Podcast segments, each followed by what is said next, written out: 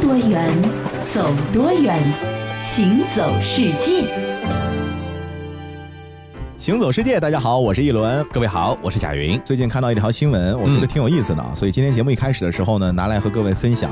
这个意大利佛罗伦萨、哦啊，当地的这个官员呢，很多年都一直在为一件事情苦恼，嗯，就是世界各地的游客啊，就包括咱们中国的游客啊，是，去浏览这座古城的时候呢，都有一个特别不好的习惯，嗯啊，呃，这可能是咱们的一种强大的本能，嗯啊，就很难驯服的一种野性基因，什么呢？就是涂鸦，就是哎涂鸦喜欢在一些的墙壁呀、啊嗯或者其他的地方呢乱涂乱画，而且我觉得。得这件事情吧，在世界各国的范围之内都普遍发生着。啊对的，而且啊我还跟你说，还真不是只有中国人有，是啊，呃就全世界各地吧，呃到哪儿你都能看到各种各样文字的，对哎稀奇古怪的。所以这个佛罗伦萨的官员很着急啊，那儿都是上百年的这个历史保护建筑呀，对呀啊怎么办呢？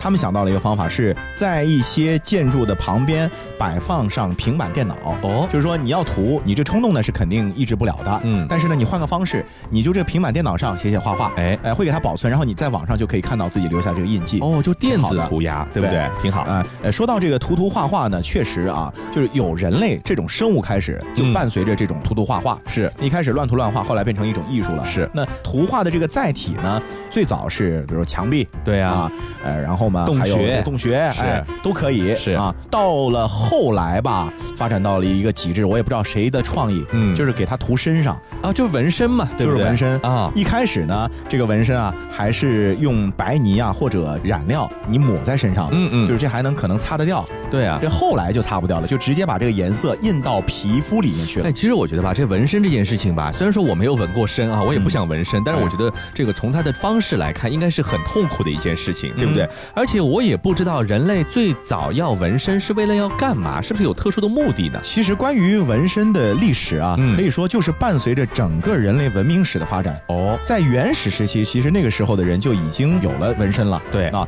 那么关于纹身，它为什么会出现呢？嗯平白无故的怎么会想到在自己身上这个刺就有是啊刺又花纹呢痛？对不对啊？关于纹身的起源有两种说法，哎呃，都挺靠谱的。第一种说法说什么呢？说最开始的这个纹身呢，其实是基于原始人咱们祖先啊、求生的目的，就是求野生外生存。哦啊，就是说你野外生存的话呢，你要更好的去适应环境嘛。是啊那我们人不像动物，动物身上的这个皮毛啊或者花纹呢，其实是一种隐蔽色，是是，就是能够让你在环境当中不太容易被发现。对那么我们人类后来呢，就模仿动物身上的这个花纹，也在自己身上这样刺。那么哦这样的话，在丛林里面啊，或者在其他的地貌特征的里面，你就能隐藏进去了，哦，你不会被你的敌人给发现，轻易的被找到。嗯那这样的话，你生存概率就高了嘛。就后来咱们的祖先好像聪明一点了，对不对？用一些树叶什么编一个衣服穿在嗯身哎一上，开始是就吧直接刺上去。哦那是真的有点啊痛而且呢，我跟你讲，为什么不批树叶还哎要刺？刺呢还能够起到恐吓对手的目的。哦，因为你这样看上去就很吓人嘛。是是那是你自己看着都害怕，那敌人看着更害怕。万一这个树叶披在身上，这敌人一来树叶掉了，对不对？哎那不好这就玩很尴尬对不对了啊第二种说法呢第？二种说法认为啊，这个纹身起源于什么呢？就是咱们祖先对于嗯各种各样具有很强能力的野兽的崇拜。哦，崇啊拜野兽，对，就是他们有可能是，比如说崇拜野兽的力量，也有可能是喜欢野兽皮毛的绚丽的色彩和花是纹是。那因为喜欢或者崇拜呢，所以他们就想要得到他们。对对哎对，得到他们的最好的方法就是把这些花纹刺在自己 身上，做永远的记号，仿佛留我下也来有，了对。不对？对的，啊那最初呢起到的是装饰的作用，嗯嗯后来啊刺着刺着多了，还有别的功能了，嗯就是体现社会地位。哦，在那个原始时期，或者现在可能还有很多有刺青文化的原始部落里面，你也可以看到，地位越尊贵的人啊，他身上纹身越多，哎，而且纹身的这个花样呢越复杂。是是，然后地位越低的人呢，他的这个纹身就越少，比较简单呃有些甚至没有纹身啊啊，这也是一个原始社会当中分辨你社会高低地位的一个很重要的判断标准。是，嗯其实一轮我看一些历史的书籍的时候，发现其实纹身啊，在我们以前认为啊，除了国外的那些人是把它作为这个美观装饰来看的，其实中国人纹身更多的是作为一种刑罚。哎对对对说你如果犯了大罪，要在脸上刺字，是那也是一种纹身啊，对不对？嗯没错啊呃，所以后来从周代开始啊，这个纹身呢就被当做一种刑罚了。那嗯这个刑罚呢不叫纹身啊，它有专属的名词的，哎叫做墨刑，哦墨或者水的呢墨叫做情面。哦，这哎个意思。对，这个刑罚是怎样去实行的呢？嗯听上去其实挺残忍的。，是现在纹身可能是用我知道的哎是用什么针啊机器刀啊，哎激就一光啊点点什么弄上是吧去的啊。但那个时候呢，它因为是一种刑罚，首先是要让你知道你犯错了，啊所以它一般都是用小刀呀，或者小的这种凿子，就是凿石头那种凿子，哎天哪，在你脸上啊凿出比如说文字啊或者哦图案，哎呦，凿出了之后呢，再在上面啊涂上墨汁或者别的一些颜色很深的染心料，灵又好疼啊！让它的这个地方就形成一些永久性的记号。是啊是是，那这种刑罚呢，不仅仅是给你造成肉体痛苦，同时呢，最主要的目的是让你一直蒙受这个羞辱，嗯啊嗯就到哪儿都知道这个人犯了罪了，对所以脸上有字儿，对不对嗯？而且历史上还有很多的这个名人都受过这个情形。是是比，如说，在战国时期，秦国的太子啊，嗯因为一件事情犯法了，是那个时候呢，正好是赶上商鞅变法。对商鞅这个人很厉害嘛，没对吧错？？那一定要惩罚太子。可是太子国之储君，好像在他脸上刺字不太合适吧 就是啊那，怎么办呢？学生不对，是老师没教好，哦所以就把他的这个老师啊，公孙贾嗯，给抓来刺了字，嗯就是代学生受过。天哪，啊这还这是是冤枉可的，能历史上第一个这身份比较高的被被是刺了是字的。没错。呃，另外，如果喜欢这个楚汉战争的朋友，嗯可能会知道，汉高祖刘邦帐下有一员猛将嗯叫英布。哦啊，英布那么这个英布呢，有很多的这个说书的人也喜欢叫他秦布。哦啊，因为可能是他受过情刑，哎，对，就是受过情刑。啊他是在什么时候受的情刑呢？就是在秦朝的时候。嗯，啊，触犯了法律，所以就被官府刺了字。是但是就是这个秦部，后来啊，在灭亡秦朝，然后楚汉战争中间，都是嗯屡立奇功，是，和韩信还有彭越一起被叫做汉初三大名将。这个个听过，是刘邦的这个得力爱将，是啊后来呢被封为了淮南王、嗯啊。嗯嗯，说到这个墨刑和秦刑啊，在中国的实行的历史，从周代算起，嗯一直到什么时候结束啊？嗯一直到到清朝的光绪年间天哪才。被废除了。这个所谓的光荣传统，这两千多年前啊就已经有了，对不对？嗯这个绵延不绝，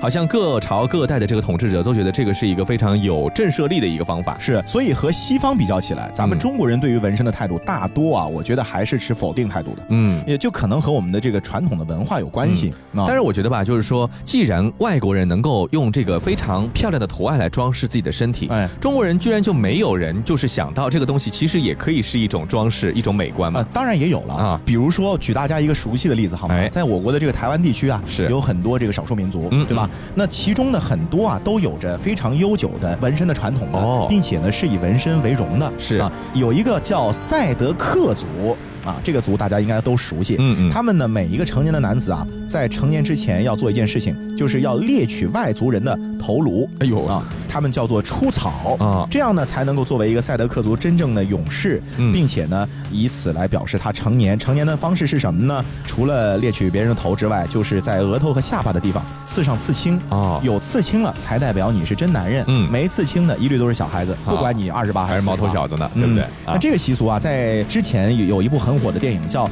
赛德克巴莱》当中呢，嗯其实是有很充分的体现的。是，哎，一轮，你既然都说到这个宝岛台湾了，那我觉得啊，刚才咱们说了好多挺严肃的事儿，嗯对不对？咱们弄点轻松的吧啊。轻松愉悦一下。哎，一到宝岛台湾呢，我觉得这个吃呢是不能不提的，是的对不对？台湾的很多地方的夜市呢，如果你没去过，你到台湾旅游呢就白去了一趟。啊哎，还真有这句话，是叫什么呢？叫不逛夜市没到过台湾啊！夜市呢，其实是台湾地区草根文化的一个标签、嗯啊。你可以在那里找到非常浓郁的地方特色的是文化，也可以品味到地道的原汁的这种乡土风味的小吃，对感受当地的那种独特的风土人情。我觉啊得夜市啊，它作为一个这个大家都非常喜闻乐见的一种形式，对不嗯对？它一定是也有一点历史传统的，不是说今天我们大家一起这个说好了有夜市就突然夜市了，应该也是慢慢发展起来的。啊，没错，台湾地区的这个夜市呢，其实它起源也不是太早，嗯是在上个世纪大概五十年代左右的时候。是，有一个历史背景是什么呢？就是很多生活在台湾农村地区的人口啊，嗯开始渐渐的向城市聚集了。哦啊，呃，那么那些离开了土地的这个农民，他其实也不太会做别的呀，是怎么办呢？就挑着担子或者是独轮车、嗯到城市里面去卖小吃，嗯以此呢其实是作为一种谋生的工具。哦，嗯，闽南语的歌曲《烧肉粽》呢，其实表现的就是台湾地区在这个时期的这个群体的艰辛和打拼，真的是还挺辛苦的。对做饮食行业不容易的。台湾的夜市中啊，好多好多好吃的东西。但是我觉得，不管你在哪儿啊，要说到台湾的一个美食的话，珍珠奶茶一定是非常要紧的一环了。哎你如果说吃着任何的东西不配一杯珍珠奶茶的话，好像也没有在逛夜市的感觉，对吧？嗯这个珍珠奶茶啊，虽然说原料都很简单，啊，但是确实成为了台湾最具代表性的一个饮料，嗯而且啊，还风靡了全世界。在西方人眼中，你知道珍珠奶茶还有一个别名。叫什么？叫做东方可口可乐， 哎就说东方人都喜欢吃这个东西，已是的经是很流行、很流行了。那说到这个珍珠奶茶的发明啊，嗯，就得说到在台湾地区台中市的一位叫做林秀慧的人。林秀慧的父母最早是靠在菜市场摆摊儿做生意为生。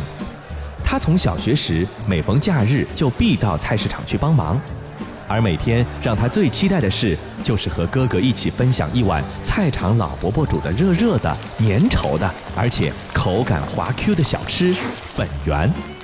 一九八四年，林秀慧进入茶行从事吧台工作。一次偶然的机会，林秀慧将童年喜爱的粉圆带回店内主食。随后，神奇的事情发生了。今天这天可超热的，明明还在春天，可居然已经有一种夏天的感觉呢。阿慧，你的粉圆煮好啦，再不来我们可都吃完了。来了来了，哎，这么热的天，热粉圆实在是没有胃口吃啦。咦，有了，干脆把粉圆放在冰箱里冰一下再吃。没想到，冰凉后的粉圆变得更加 Q 弹有劲，而且晶莹剔透、粒粒分明，好似一颗颗的珍珠。哇，阿慧，你这可是大发明哦！没想到冰过的粉圆会那么好吃，超棒的！空口这么吃，还不是最好吃啦！来，把奶茶拿来，试试冰粉圆和奶茶一起吃哦。哇哦，超正的，这个味道，这个口感，这个嚼劲，哦，简直让人喝了还想喝，吃了还想吃哎，仿佛眼前是散落着珍珠的天堂，超美味的，超幸福的哦！就这样，全世界第一杯珍珠奶茶诞生了。我跟你说啊，这珍珠奶茶席卷的速度还真的很快、啊。哎一个月之后啊，这整条街的大小奶茶店就全卖珍珠奶茶了。啊是三个月之后吧，全台湾地区都开始风靡了人。手一杯了，可能。哎，不出一年的时间就席卷全球了。嗯，甚至啊，这珍珠奶茶火到什么程度？国外有很多餐饮从业者哦，为了学正统的珍珠奶茶的做法，嗯嗯专门要去台湾的台中市的那家发明了珍珠奶茶的店铺，向那个林秀慧去学习。是是是啊，但是我觉得吧，其实现在你就看在咱们上海吧，很多不同的珍珠奶茶店还出现了这个品牌那个品牌的奶茶，嗯我觉得可能是各有特色，都已经在它的基础上进行了一些改良。你知道对不对最正宗的台湾珍珠奶茶最主要的特色是什么吗？什么？就是现调现吃。咱们不是很多这个奶茶店，它图省事，对对调好一大桶，对然后给你对倒一杯倒一杯。是，就正宗的这个台湾珍珠奶茶，它一定是就是你来了之后，我现调，嗯，现调之后现喝，这是最美味的。嗯啊，包括这个粉圆，就是珍珠也有讲究是，他们都是用木薯粉做的。哦但是有些我们比如说小店里面用的这种这叫塑料还是什么的，是哎人工食用明胶哦啊哦那这个对身体就不好了。是所以其实正宗的这个珍珠，你吃下去啊，它不会太 Q 弹，嗯粉粉的、糯糯的，是就有点像咱们这个圆子，但是比圆子呢要更加筋道一点点、嗯啊。哦，你的甜蜜打动了我的心。虽然人家说甜蜜甜蜜只是肤浅的东西，哦，你的眼睛是闪烁的星星，是那么样的 shining shining，吸引我所有的注意。不管是内在美可靠，外在美重要，我已经不想去思考，全部都忘掉。你对我实在太糟糕，我对你却太好，如今我只能自己后悔，只能自己苦恼。哦，你的甜蜜已伤了我的心。到现在你说对不起，对不起，Sorry doesn't mean anything。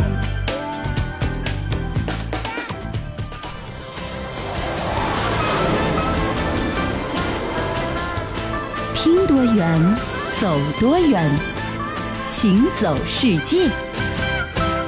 欢迎继续收听《行走世界》，大家好，我是一轮。各位好，我是贾云。啊，这个珍珠奶茶呢是一个非常风靡的饮品。是，那说到珍珠奶茶呢，其实我想来聊一聊一个看似没什么关系的，但是也有点关系的事情，就是珍珠了。你知道吗？其实珍珠算一种宝石，哎但是珍珠我觉得吧，和那个一般来说我们从地里挖出来的宝石还不太一样，嗯，因为它是在这个河蚌的身体里面对的，形成就是它可以人工培育，对不对哎是所以现在很多的珍珠其实它算是一个半人工合成品，它对啊不能算纯天然的。我们以前这个古代人啊，好东西呢都不是珍珠为主的，哎都是什么宝石啊、玉啊为主，因为是珍珠是人老珠黄，它会变嗯颜色，对吧？不过说到了宝石啊，咱们中国还真不是一个产宝石的大国。嗯，在全世界啊，我们今天举两个例子啊，嗯这两个国家都特别的具有代表性，是而且还特别奇怪啊这两个国家都是南美国家，南美国家产宝石啊，所以我跟你讲，这美洲大陆吧，还真的是一个蕴藏着丰富宝宝藏的地方是吧？ 嗯先来说到巴 西，好好巴西我们都知道它是一个桑巴王国，它是是啊一个足球王国，马上要开奥运会了，可是你啊可能不知道，巴西还是全世界最大的宝石生产国。这我真不知道哎，大到什么程度呢？全球百分之六十五的彩色宝石啊，其实都是巴西生产出来的。哦，除了钻石、红宝石和蓝宝石，巴西出产的各类其他宝石的总量大约占到了全球产量的三分之一，嗯一个国家就占三分之一。是。所以，巴西就是名副其实的某种程度上的宝石王国。哎，那你刚刚说了那么多啊，这个彩色宝石呢是巴西的一个特产，这里面有没有什么独特的品种，或者说特别珍贵的品种呢？有，一种就现在只有在巴西才能够开采得到，哦叫做什么呢？帝王玉。嗯，帝王玉呢也被叫做是最美丽和最稀有的宝石之一，仅仅在巴西的米纳斯热莱斯州的矿当中才能够开到它。嗯嗯，它的亮度和魅力啊，可以跟钻石媲美，哦，厉害而，且太阳光里面的所有的色调都可以在帝王玉当中找到，哦就这种光辉，是啊是它的是光泽让你看到之后绝对是叹为观止的。哦，我还以为啊，你说的这个彩色宝石呢，是既有红色的，也有蓝色的，原来是一块宝石中有不同的颜对色。，帝是吧王玉呢是这个特性，就是它都是红色系的，比如啊有紫红啊，有粉红啊，暖色调为主。是，呃，还有你说的这个彩色的宝石呢，也有啊、也是巴西的一个代表了，嗯嗯叫碧玺，哎，这个名字我听过、啊，对吧？碧咱们玺中国人特别喜欢。是啊，碧玺呢也叫做电气石。嗯呃，其实碧玺的词义啊是从这个古希兰语当中演变出来的。哦，那古希兰语当中的这个碧玺什么意思呢？其实就叫做混合宝石。哎混合不是说它质地杂乱，是而是说它的颜色是宝石中最多的。一块晶体可能会有两种颜色，嗯嗯三种颜色，甚至是七彩斑斓。那我觉啊得应该是颜色越多越美丽，这个价格应该越高吧？，对啊，所以你看，它叫落入凡间的彩虹嘛啊啊！巴西出产的一种最最好的碧玺叫做帕拉伊巴碧玺。嗯这个碧玺为什么好呢？就是它的这个颜色是属于美艳极致，哎呦，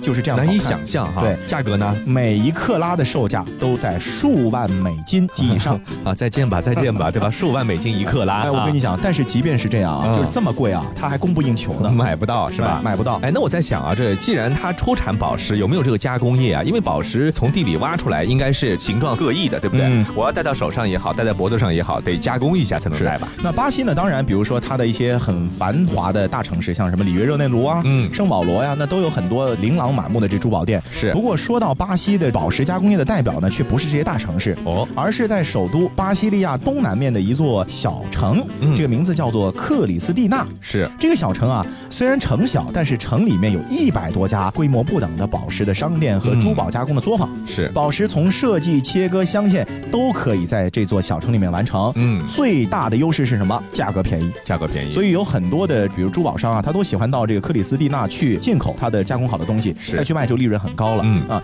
据估计，巴西有百分之七十的宝石都是从克里斯蒂纳流向全世界是的。一个中转站。那刚才你说到这个南美洲有两个国家，一个是哎巴西，另一个是哪儿？另一个是哥伦比亚，哥伦比亚不产咖啡的吗？哎，哥伦比亚除了产咖啡，还产一种咱们中国人特别喜欢的宝石，叫什么名字啊？祖母绿。哎呦，个这个呀！对吧？嗯祖母绿啊，也被叫做绿宝石之王，嗯是啊，它在国际社会这个地位特别高，是被公认的四大名贵宝石之一。祖母绿的这个名字啊，它也不是哥伦比亚当地的话，嗯是源自于波斯语。是波斯人叫祖母绿叫什么呢？叫绿色的宝石。是是啊是，纵观整个人类的文明啊，嗯从西方到东方，从埃及艳后到咱们中国王实甫的这《西厢记》嗯其实都有着关于祖母绿的这个印记在里面的啊、对都很喜欢。是那古代啊，欧洲人对于祖母绿也是极为崇拜的。哎他们认为祖母绿呢对任何疾病都是有疗效的。我这么厉害啊，啊？是一种神识，是啊尤其对于眼疾和肌肉无力的疗效特别好。哦那当然这不科学，但是这种有石头这样的神一奇功种能，非常非常美好的愿望，就代表对吧他们崇拜他们，哎，对对吧？那你刚才说到哥伦比亚的祖母绿特别好，对不对？嗯它好在哪里呢？首先是因为它的这个颜色和质地，颜色好，质地可佳能，比较纯，对吧？除此之外呢，它产量还大。那么产量大，照理来说价格应该便宜喽。不、价格特别贵啊你知道吗？哥伦比亚的这个祖母绿啊，是优质祖母绿的代名词。嗯，而且现在已经到什么程度了？就是哥伦比亚祖母绿的登记标准，就是全世界祖母绿的通用标准。就是他说了算了，对吧？哎啊呃，，而且啊，一颗祖母绿产地如果被确定为哥伦比亚，嗯这宝石瞬间就能够比一般的祖母绿高出三四成的售价。 厉害的。还有那一轮刚才你说的这两种啊，首先这个地方离我太远啊，啊第二呢，我对这两种石头呢也比较的陌生，哎可能呢我也用不上啊。嗯但是我就对一种石头呢，我还是觉得再怎么样看广告看多了，看就广是那告个看多了钻石。被它毒害不浅， 是尤其是咱们都是男的 啊，女孩子们为之疯狂尖叫，男孩子们为之黯然神伤，是吧？是，但啊是，我觉得这个钻石吧，哎呦，我真没觉得它有多么的漂亮。你想，它就是一块透明的像玻璃石子儿一样的东西，嗯哎，嗯你说能有多大的魅力，让那么多的人为之轻狂、为之入迷呢？这个钻石呢，确实啊，尤其是咱们东方接受钻石文化是很久之后的事情。嗯嗯你像在中国古代，咱们最崇尚的一种宝石是什么？就是玉嘛，玉啊，尤其是白玉，是无瑕的白玉呢是最至高无上的羊脂。白玉，那是精品中的精哎，品，就有一句话叫“君子如玉”嘛，是就是君子的这个品德就跟玉一样，从来没听纯洁说过君子如钻石的，钻石，对不对？？那么这个钻石最先是被什么人看到它的价值呢？对呀其实跟咱们也离得不太远的啊嗯，就是古印度人。他们为什么喜欢钻石啊？在三千多年前啊，古印度有一个叫做克里希那河谷的地方，嗯当地是发现了人类的第一颗钻石。嗯，那这钻石为什么我们现在都是说一克拉、两克拉？这个克拉是哪儿来的呢？其实就是印度那儿来的。哦啊在印度啊，有一种树叫做长角豆树。嗯嗯，这个树呢有一个非常好的习性，每一棵树子的重量几乎是完全一样的。啊哦，所以早期的这个印度人就把这个树子啊作为贵金属，就尤其是钻石的一个重量单位了。是那这样我就很好称，我就知道这个钻石有多重了有个标嘛准对对吧啊所以这个一克拉呢，大约相当于就是一粒这个树的种子的重量。哦啊，那后来就变成国际通用的一个标是准是了。嗯是，一克拉，你别说说一克拉，其实只有零点二克，对不对哎？这一克拉的钻石的这个价格也是不菲的。是啊，嗯那么既然这个钻石呢是印度人发现的，对不对？后来怎么会被西方人如此的崇尚？他们为什么会知道这个东西了？哎，这个我们中国古代有一条通往西方的贸易道路叫丝绸之路。这个我也知道啊，是？吧？那印度呢和西方也有一条钻石之路的这样的一种贸易、嗯啊。钻石之路啊，在古代呢是承接了印度和这个西方世界的一个连接。嗯那这个路呢，一共是有两条线路，一条是陆路的，就是从现在的伊朗出发，经过了两伊，就是伊朗和伊拉克，是啊，然后在土耳其到达当时的西方文明的中心罗马。罗马嗯，还有一条呢是水路，跨越了印度洋，经过了沙特阿拉伯的麦加，嗯啊，然后呢由地中海南面的埃及的亚历山大港，再穿越地中海，也是抵达罗马的。哎就这两条路，是把印度的这个钻石啊，开始源源不断的向西方输入了。哦啊，这样的一条通路啊，公元一到三世纪的时候啊，罗马帝国就开始出现了崇尚钻石的风俗了。是不过呢，我们都可以想象得到嘛，你自己家里产这个东西，最好的你肯定自己留着的。是啊所以当时最好的钻石呢，基本上都掌握在印度的那些国王们的手里。哦啊，流到西方的呢，都是一些小的呀，或者说品质不太次高的品钻石。是吧？嗯啊，在公元三世纪之后啊，这个钻石在地中海地区或者在西方世界就销声匿迹了很长一段时间是。被被挖没了，不是挖没了，是因为罗马帝国灭亡了，然后欧洲就分裂了嘛，哦四分是五裂是了。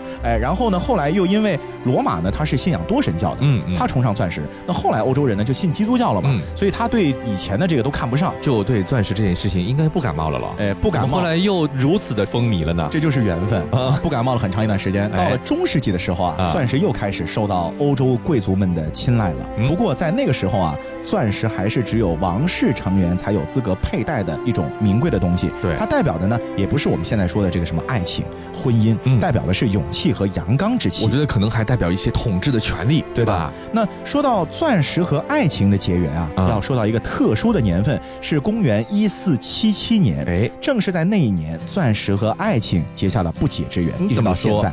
在当时呢，勃艮第的玛丽公主啊，她的是非常漂亮，是啊，国色天香的，对而且呢还拥有着一个国家的统治权啊嗯，就是属于那个年代的白富美嘛，哎呦典型白富美。然后这白富美就追她的人多了嘛，是啊这比如说各种各样的这个王公室贵族是吧皇室高富帅，对的啊。其中啊还有几个人很厉害，比如说法国国王路易十四的儿子和弟弟，嗯也都在追她。同时在追啊，嗯，可是这些人虽然身世背景都很显赫，也很有钱啊哎，就是呃，最终都没赢得美人芳心啊最后胜出的是一个冷门，这个人是奥地利的马克西米连王子，他是凭什么能够获得这个公主的芳心？法宝就是钻戒钻戒嗯啊，啊。虽然说他送给玛丽公主的钻戒啊，用现在的我们的审美眼光来看，这个很丑陋，嗯因为那个时候钻石的打磨工艺还不太好，嗯嗯，所以显得很粗糙是啊，而且不太亮。对，可是他很有心意，这个王子怎么有心意呢？把戒指啊做成了一个哥特式的这个字母 M，哦，两个门的 M，哎，为什么是啊 M 呢？就是把两个人的名字的这个首字母啊放在里别面具了匠心啊是吧？就这个举动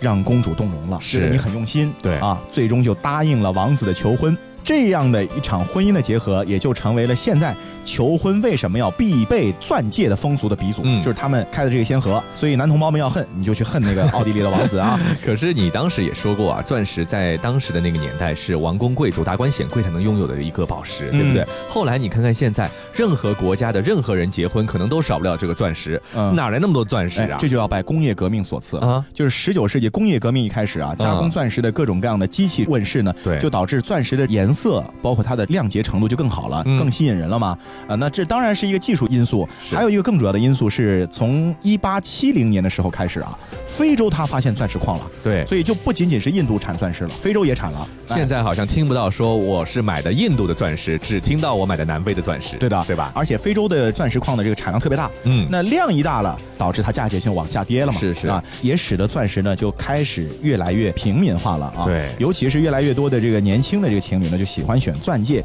作为一种订婚的戒指，其中啊，他们这也有讲究的，一般呢都是以单颗的钻石，嗯或者镶着碎钻的戒指是啊为主要的这个求婚的戒指，嗯对，我觉得后来吧，这个钻石吧，越大的钻石越是夫妻或所依的感觉。嗯虽然说它本身是有着巨大的价值，可是呢，也是被很多很多的人所觊觎的。对的你比如说我们在泰坦尼克号里面看到的那颗海洋之星，海洋之对不对星？嗯还有这个真实的非洲之星，对不对？嗯嗯这些呢都是钻石中的极品，当然也有不同的历程和故事了，嗯对吧？我跟你讲，里面嗯啊、最悲催的一个钻石叫希望之心啊、这希望之心啊，就是《泰坦尼克号》电影里面这个海洋之心的原型原型，对哎啊然后这个是属于什么呢？就是谁拿了它谁倒霉。对。对对对。最后这个希望之心的结局是进了博物馆了，啊，然后就没错太平了。 大家都别想去拥有它。你要看可以，但是别拿着它，拿着它你就得倒霉嗯啊！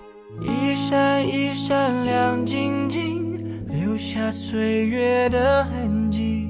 我的世界的中心依然还是你。一年一年又一年，飞逝尽在一转眼。回忆永远不改变，是不停的改变。我不像从前的自己，你也有点不像你，但在我眼中，你的笑依然的美丽。日子只能往前走，一个方向顺时钟，不知道还有多久，所以要让你懂，我依然爱你，就是唯一的退路。我依然珍惜时时刻刻的幸福，你每个呼吸，每个动作，每个表情，到最后一定会依然爱你。你看过许多美景，却不知它们之间的化学反应。听威斯敏斯特的钟，英国王室爱喝的祁门红茶来自中国，爱吃辣的四川人遇见咖喱天堂的印度老兄，印度洋的鲸鱼在嬉戏，穿越蓝色海洋。海洋上的铁路，并非只存在于宫崎骏的异想世界。听多远，走多远，行走世界。